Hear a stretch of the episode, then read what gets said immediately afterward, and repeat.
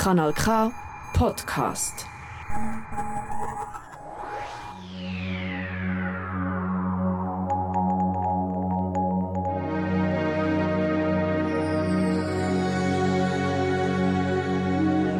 The Milky Way. Kanal K. Hello, everyone. Welcome to the Milky Way podcast with me, Dr. Tejpreet Kaur. Here we discuss about our solar system, our galaxy, other galaxies, and all other different objects and phenomena of our universe. In the last couple of episodes, we started the discussion of formation of the stars. How do stars form? We have been discussing about star formation and their evolution. We will continue our discussion of star formation in this episode and we will also talk about how do stars die. As I emphasized in the previous episodes as well, stars have a life cycle. Stars take birth, stars evolve through different processes and then they die. In this episode, we will discuss about the different processes of evolution in case of the massive stars. In the last episodes, we talked about the small stars, our sun like stars. And in this episodes, we will talk about bigger stars, stars which are much more bigger as compared to our sun. In today's episode, you will get the glimpse of how massive stars form different elements, all the elements which are necessary for the life on Earth.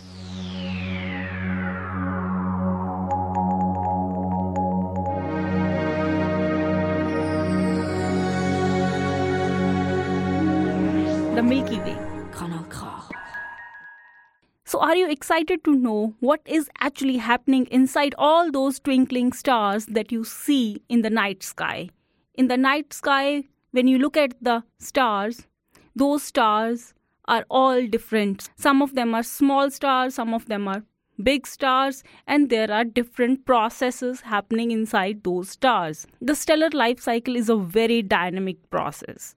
So, in this episode, we will be discussing the life of massive stars. But before we dive into the topic, let's just define what we mean by massive stars. These are the stars which are at least 8 to 10 times more massive than our sun. These massive stars can form some of the most impressive objects in the universe. They are very hot, they are very luminous, and they are short lived. They live for just couple of million years. Couple of million years can be very long when we compare it with the human lifetime. But in terms of the astrophysical phenomena and as compared to the life of other small stars, couple of million years is a very small time scale because the small stars as we discussed in the previous episodes live for billion years. So now you must be thinking what is the life of a massive star like? Well, it starts off just like any other star, forming from a cloud of gas and dust. As the star collapses under its own gravity, it begins to heat up and eventually start the nuclear fusion reaction inside its core because of very high temperature. So, the nuclear fusion reactions happening inside the core of the star are the source of light and heat which is coming from the star. The star spends majority of its life in the main sequence phase. This is a phase during which hydrogen is converting into helium inside the core region of the star. Our sun is also doing the same process right now. But because massive stars are much more massive than our sun, they have a much higher supply of fuel or hydrogen and they can burn it much faster. As the star consumes its fuel, it will begin to evolve and change. It will become larger and more luminous. Eventually, it will become a red supergiant. This is the final phase of a massive star's life before it goes supernova. As the star nears the end of its life, it will begin to fuse heavier elements in its core and eventually leading to a catastrophic collapse. This collapse will trigger a supernova. Supernova is an enormous explosion that releases an enormous amount of energy and blows the outer layers of the star away. A massive star forms all different elements up to iron using the nuclear fusion reactions before ending its life. For example, our sun is converting hydrogen into helium inside its core using nuclear fusion reactions. In the next stages of its life, our sun will start converting helium into carbon and then into oxygen. I'll try to explain the process of nuclear fusion inside the stars in a very simpler terms. So what happens is every star starts the process of nucleosynthesis by converting hydrogen into helium by nuclear fusion reactions. So when hydrogen is consumed, then it will start converting helium into the next higher element, which is carbon, and then into oxygen. Um, but if a star is low mass star, just like our sun, it cannot attain the sufficiently high temperature to start converting carbon or oxygen into further higher elements. But if a star is a massive star, it will have enough temperature to start converting that carbon or oxygen further into higher elements. So, this process of fusion can keep going up to iron. After iron, elements cannot fuse together to form heavier elements. Now, there are two questions. First one is why is it so? And second question is if stars cannot fuse elements after iron, how do we get all other elements heavier than iron? Because we have so many different elements heavier than iron all around us, like silver, gold, for example. So, how all these elements form?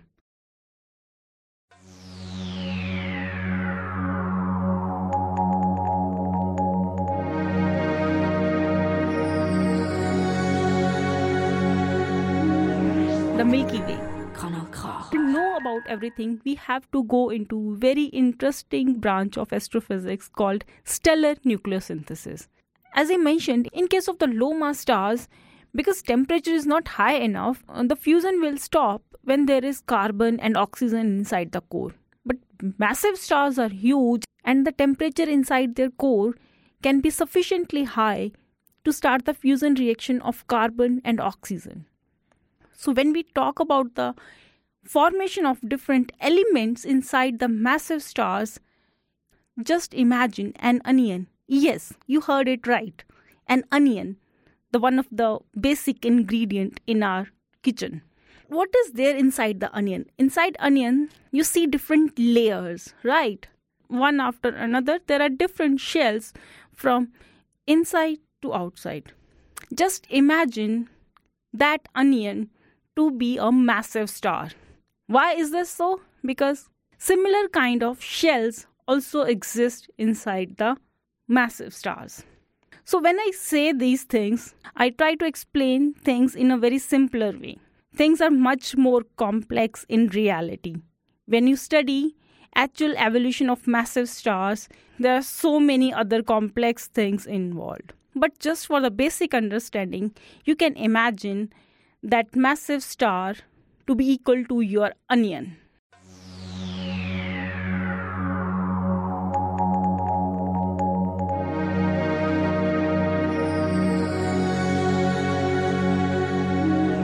the Milky Way. What happens inside that massive star? Because temperature is high, so carbon and oxygen will start fusing into higher elements. Then you will get silicon inside the core, then you will get neon and up to iron.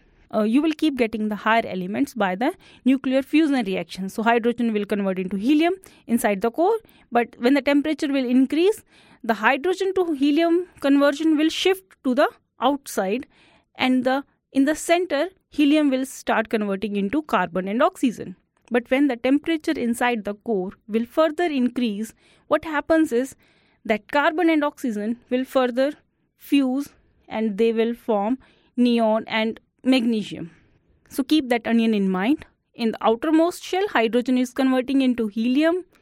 Then in the next shell helium is converting into oxygen and carbon. In the next shell there is production of neon and magnesium. In the next shell, there is production of oxygen and silicon. Further, in the innermost shell, there is production of iron because the temperature is higher when we go towards the core. So just imagine we have some tool and we are able to cut a thin slice of our massive star. You will see the similar thing. In the centermost region you will see iron. Outside you will see silicon. In the next shell you will see oxygen neon. Next shell you'll see carbon. After that you will see helium. And in the outermost ring of that onion or that massive star you will see the hydrogen. I guess this is the uh, simplest i can explain the nucleosynthesis inside the massive star. So this is the story till now. Iron is very stable and when we try to fuse iron into heavier elements that reaction needs energy more as compared to the energy released by the fusion process. So this reaction is not feasible now there is no source of energy inside the core because iron is not converting into other heavier elements. So what happens is the there is enormous pressure from the outside of the core like because of the gravity. Gravity is constantly trying to contract that star. Because we were producing uh, energy from the thermonuclear reaction that energy was counterbalancing the gravity that was trying to contract that uh, core but now we don't have that core energy so what happens is that gravitational energy will try to contract the star so this contraction will keep on going keep on going it will increase the pressure inside the core. So as contraction keeps on going, it will increase the temperature inside the core. There will lots of different processes happening along with this process, but for the time being, we will not go into the details of those processes. Because of the collapse, temperature is increasing. It will increase like up to some billion degree Kelvin. At this temperature, all the iron nuclei inside the core will disintegrate into alpha nuclei and then further eventually into protons and neutrons. So, this catastrophic contraction will lead to a stellar core which is made up of neutrons. This degenerate neutron core can form neutron star. How all those elements will form inside that massive star, this is the starting place. So, when this collapse turns the core into neutrons, the highly energetic neutrinos are emitted. Th- this entire process generates enormous amount of energy and shock. The shock travels outwards in form of a wave, which is known as a shock wave. This results in the explosive ejection of the outer layers of the star, which is known as supernova explosion. The intense pressure and temperature that are created during the collapse can create and disperse elements heavier than iron. All the elements like gold, platinum, silver, everything. But there are again many complicated processes involved in the formation of these elements. There are different processes depending upon the initial conditions of the star and masses, like what kind of that supernova is. We will discuss everything about what are the different types of supernova and what are the different other what are the other last stages of a star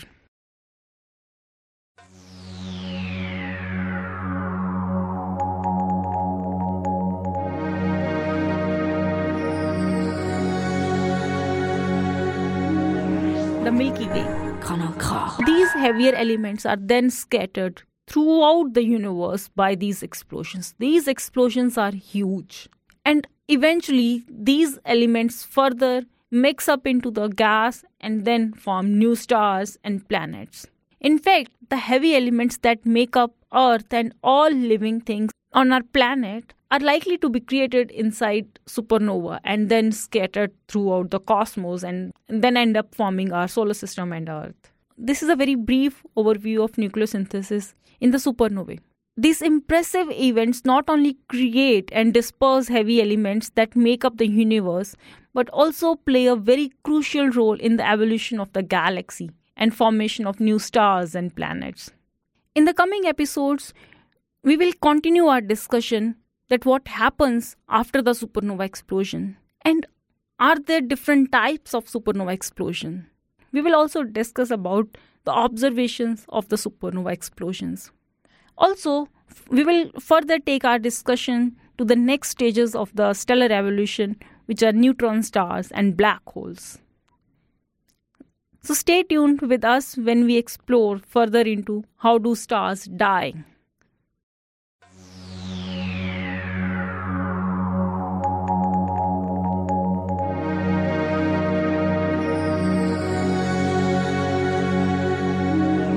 Milky Way. Now let's talk about the night sky of the month.